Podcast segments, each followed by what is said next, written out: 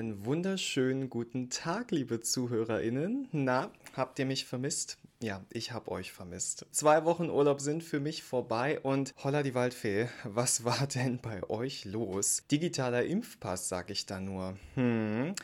Wir wollen uns jetzt aber gar nicht lange am Smalltalk aufhalten, denn ihr habt ja den Podcast eingeschaltet, weil ihr News hören möchtet und die bekommt ihr. Heute ist der 28. Juni 2021. Ich bin Benedikt Richter. Das ist der PTA Heute Podcast. Los geht's. Die Delta-Variante sollten die Impfabstände verkürzt werden.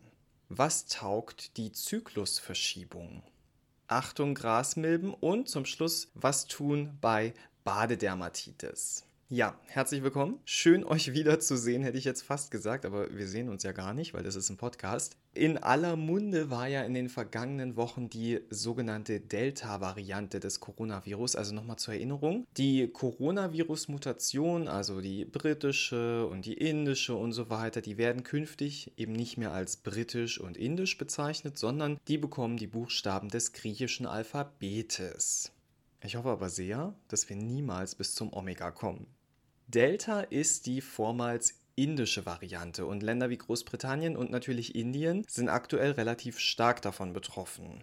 Auch in Israel steigen die Infektionszahlen wieder, obwohl dieses Land sehr viel und schnell geimpft hat und vorrangig mit dem Impfstoff Comirnaty von BioNTech, dem ja eine gute Wirksamkeit gegen die Delta-Mutation nachgesagt wird.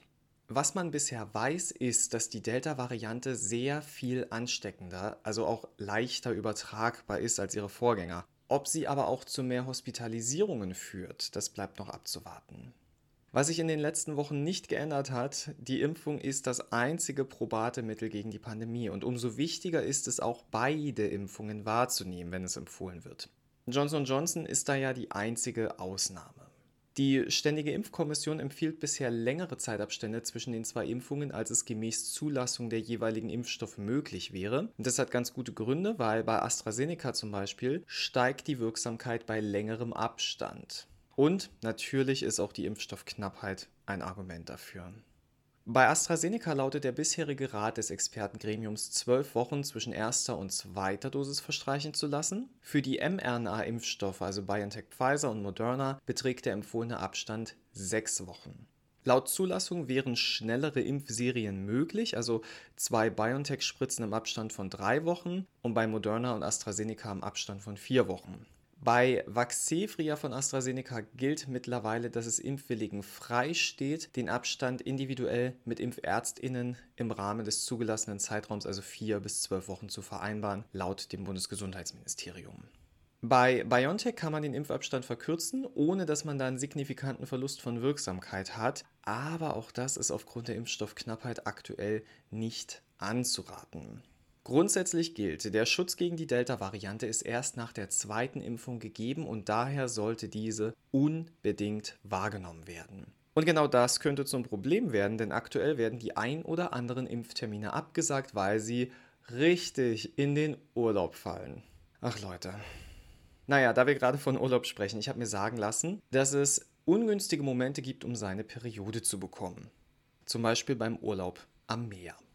Und da hat sich's bewährt, dass einige ihre Periode mit hormonellen Kontrazeptiva verschieben. Ist das so ratsam? Ja, blöde Frage, natürlich nicht. Hier handelt es sich um einen ganz klassischen Fall von Anwendung eines verschreibungspflichtigen Arzneimittels außerhalb der Zulassung. Und dazu rät die PTA und der PTA nicht. Die Frauenärztin Dorothee Struck benutzt für diese Idee sogar das Wort blöd. Und sie erklärt das Ganze auch noch. Sie sagt, man muss wissen, dass im ersten Halbjahr der Einnahme immer das allerhöchste Risiko für Thrombosen, Embolien oder Schlaganfälle besteht. Und gerade im Sommer muss man häufig bei Urlaubsreisen viel und beengt sitzen. Das verstärkt das Risiko noch. Die Antibabypille verhindert ja das monatliche Heranreifen einer Eizelle und somit auch den Eisprung. Klassischerweise wird sie 21 Tage lang eingenommen, dann folgt eine siebentägige Pause und in dieser Pause da kommt es dann zur Abbruchblutung.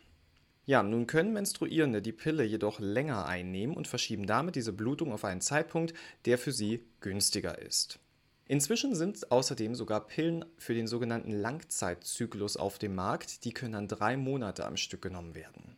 Ein solcher Langzeitzyklus sei auch mit jeder anderen Einphasenpille möglich, sagt die Hamburger Frauenärztin und Expertin der Deutschen Gesellschaft für Gynäkologie und Geburtshilfe Anneliese Schwenkhagen. Und Anneliese Schwenkhagen sagt auch, dass das Verschieben des Zyklus an sich unproblematisch sei. Es ist eigentlich egal, ob die Abbruchblutung nach 21, 28 oder 32 Tagen oder auch einige Wochen später einsetzt. Die Erfinder der Pille hätten den Einnahmezyklus an den natürlichen Zyklus der Frau angepasst, medizinisch sei dies aber nicht zwingend nötig, sagt sie. Außerdem sagt sie, dass die durchgehende Einnahme keine Idee der Pharmaindustrie sei, um mehr Pillen zu verkaufen, sondern etwas, was GynäkologInnen manchen PatientInnen schon seit Jahren empfehlen. Migräne, extrem starke Regelschmerzen oder eine Endometriose seien häufige medizinische Gründe. Da kann man durch die durchgehende Einnahme der Pille sehr viel Gutes bewirken und sie hält auch eine Dauereinnahme aus Lifestyle-Gründen für völlig legitim und problemlos. Zitat: Die aktuelle wissenschaftliche Datenlage zeigt ein vergleichbares Nutzen-Schaden-Verhältnis zwischen klassischer Pilleneinnahme und Langzeiteinnahme. Allerdings, das gibt es ja auch zu bedenken, es fehlen bislang Studiendaten zu den Langzeitauswirkungen. Die Vor- und Nachteile sowie die Unsicherheit über langfristige Folgen müssten vom Arzt ausführlich erläutert werden. Die Pille ist kein homöopathisches Placebo, sondern ein Medikament, das erheblich in den Hormonhaushalt eingreift. Ja, in meinem Urlaub habe ich natürlich noch ein bisschen äh, verfolgt, was ihr alle so getrieben habt und was ihr so auf Instagram und Facebook zu erzählen hattet. Und da kam ein Thema sehr häufig vor: Grasmilben. Ja, scheinbar wurden einige von euch mit einer neuen Art Epidemie überrannt und ganz, ganz schnell waren Antihistaminika und Hydrocortison vergriffen. Vor allem im Sauerland war das ein großes Problem. Korrekterweise muss man sagen, dass wir von den Larven der Grasmilbe sprechen. Ganz kleine, orange-rot gefärbte Tierchen. Die erwachsene Grasmilbe ist ein etwa 2 mm großes Spinnentierchen und ist an sich keine Gefahr. Die Babys jedoch, die sind nur 0,3 mm groß und leben parasitisch. Und wenn man die auf die Haut bekommt, dann wird's eklig. Denn die kleinen Biester ritzen mit ihren Mundwerkzeugen die obersten Hautschichten an, lösen mit ihrem Speichel punktuell das Gewebe an und dann saugen sie austretende Gewebsflüssigkeit als Nahrung auf. An die Blutgefäße kommen sie übrigens nur sehr selten. Die Saugdauer beträgt dann circa 4 bis 8 Stunden und danach wird sich einfach fallen gelassen, wahrscheinlich zum Verdauungsschläfchen. Nach einigen Stunden bis zu zwei Tagen bilden sich an den Stich- bzw. Bissstellen kleine rote Hautknötchen, aus denen dann stark juckende rote Quaddeln werden. Oft kommt es zu mehreren Bissen gleichzeitig und die sind dann manchmal gehäuft an dünnen Hautpartien, also zum Beispiel Kniekehlen, Leistengegend oder den Knöcheln. Und das Fiese ist, der Juckreiz kann bis zu zwei Wochen anhalten. Gute Nachrichten. Im Gegensatz zu Zecken übertragen Grasmilben nach derzeitiger Kenntnis keine Krankheitserreger. Aber der starke Juckreiz, der verleitet natürlich zum Kratzen und das ist nicht nur nervig, sondern bietet auch die Gefahr von Infektionen der Haut. Empfehlung aus der Apotheke ganz klar Antihistaminika oder kortisonhaltige Topika. Auch das Einreiben mit 70%igem Alkohol soll den Juckreiz lindern und möglicherweise noch vorhandene Larven abtöten.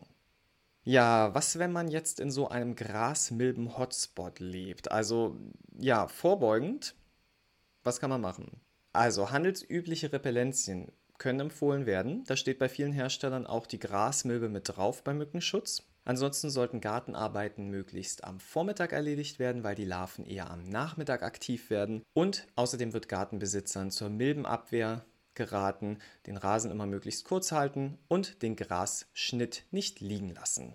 Und da wir gerade von unschönen Hautreaktionen reden, reden wir doch mal noch über die Badedermatitis. Denn das ist ein Indikationsthema, das uns demnächst auch wieder öfter begegnen könnte in der Apotheke.